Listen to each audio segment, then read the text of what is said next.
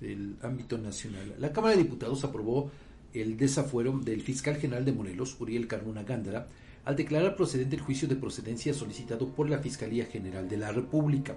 Con 230 votos a favor de la bancada oficialista de Morena y sus aliados, 22 en contra del Movimiento Ciudadano y 170 abstenciones de la oposición, es decir, del PAN PRD, el Pleno avaló retirar el fuero a este fiscal, a este hombre, para que pueda ser enjuiciado por los delitos de ejercicio ilícito de funciones y, fíjese usted, esto llama la atención, el incumplimiento de los controles de confianza. ¿Cómo ves?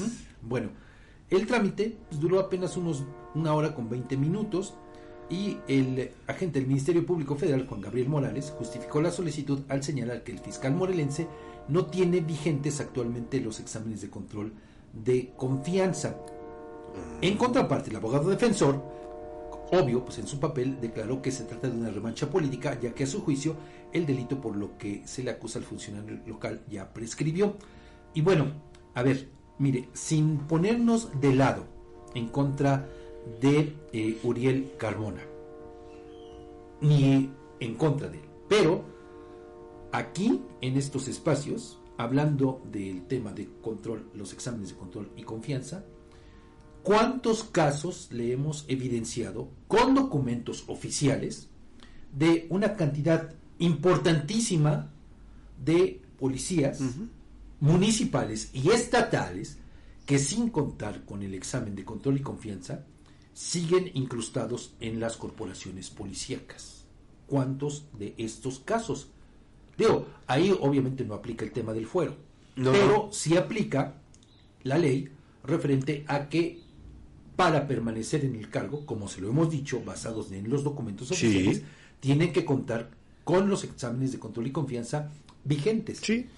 Y quien no lo tenga, simple y sencillamente, tiene que ser despedido. Usted recordará incluso que en su momento la gobernadora, en reuniones con los presidentes municipales, y después el, el secretario de gobierno en ese tiempo, Sergio González, les hicieron cualquier cantidad de llamados a las autoridades Sí. Para incluso despedir aquellos elementos que no contaran con este requisito. Porque más o menos, tan solo en el 2022, si no tengo mal el dato, los municipios pagaron más de 71 millones de pesos a elementos de las corporaciones, de las 60, que no tenían por qué estar ahí al no contar con estos exámenes. Ajá. Bueno, varias ocasiones, reitero, la gobernadora les hizo ese llamado, con, incluso lo dijo pues con pesar, ¿no? Para pues depurar las corporaciones, ¿no? Bueno, hace unas semanas, aquí también le dimos a conocer en seguimiento a este tema, que el propio titular de la Comisión Ejecutiva del Sistema eh, de Seguridad aquí en el Estado, Maximiliano Hernández Pulido, que les dijo a los, eh, les dio mangancha para que siguieran violando la ley, Sí. ¿no? Esa es una Sí, sí realidad. es cierto, sí es cierto. Entonces, mire, hace un rato hablábamos de, de medir con el mismo rasero. Sí, ¿no? sí. Bueno, pues aquí estamos ante una circunstancia igual. Porque, Edgar, a ver, ¿cómo a un fiscal, si le exiges y lo llevas a juicio político, por no contar con el examen de control y confianza?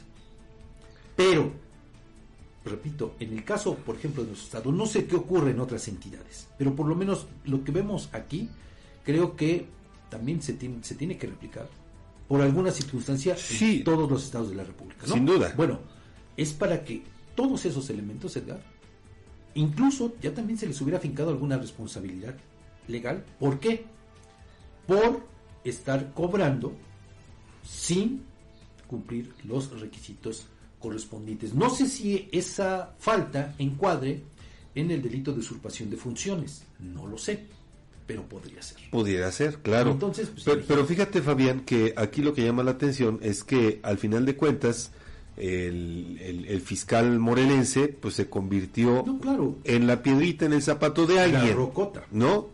Y pues obviamente no les conviene que No, continúe. ni les gustó. Ni les gustó. Entonces, por eso es que, bien dice el dicho, aplíquese la ley en los bueyes de mi compadre. Nunca mejor dicho. ¿no? Digo, porque de otra manera, tendríamos que estar viendo que en Tlaxcala y en todo el país se aplique esa ley, Fabián, que está vigente. ¿Cuántos directores de corporaciones municipales no cuentan con estos exámenes? Lo, lo dimos a conocer, sí. Bueno, entonces, insisto, esa era ya para que a todos ellos se les hubieran fijado responsabilidades y a los presidentes municipales también por esta complicidad. Pero no ocurre mismo. No ocurre, claro. Más la, la ley se aplica de manera selectiva, desafortunadamente. Vamos a la pausa. Vamos a la pausa. Recuerde que eh, son las 8 de la mañana con un minuto. Le estamos preguntando si al momento de construir en una propiedad usted consulta a algún especialista para conocer los riesgos, sismos, inundaciones o cualquier otro fenómeno natural en el terreno donde construye. Envíenos sus comentarios por audio a nuestro WhatsApp 247-132-5496 o haga sus comentarios en, en nuestras redes sociales. Volvemos después de la pausa.